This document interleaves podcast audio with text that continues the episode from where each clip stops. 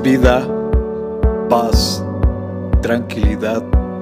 Les habla Hugo Fortes y esto es Palabra con Poder.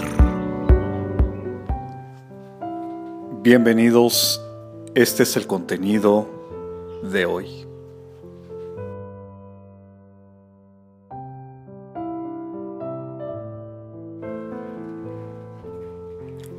Cuando decides agradar a Dios, no importa tu pasado, tu historia, lo que hayas vivido, lo que hayas hecho.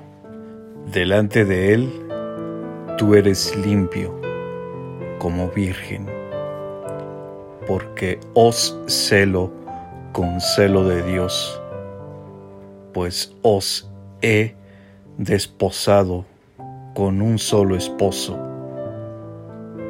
para presentaros como virgen pura a Cristo.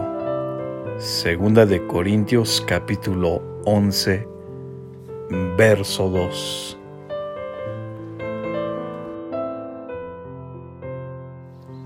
Comparte, será chévere.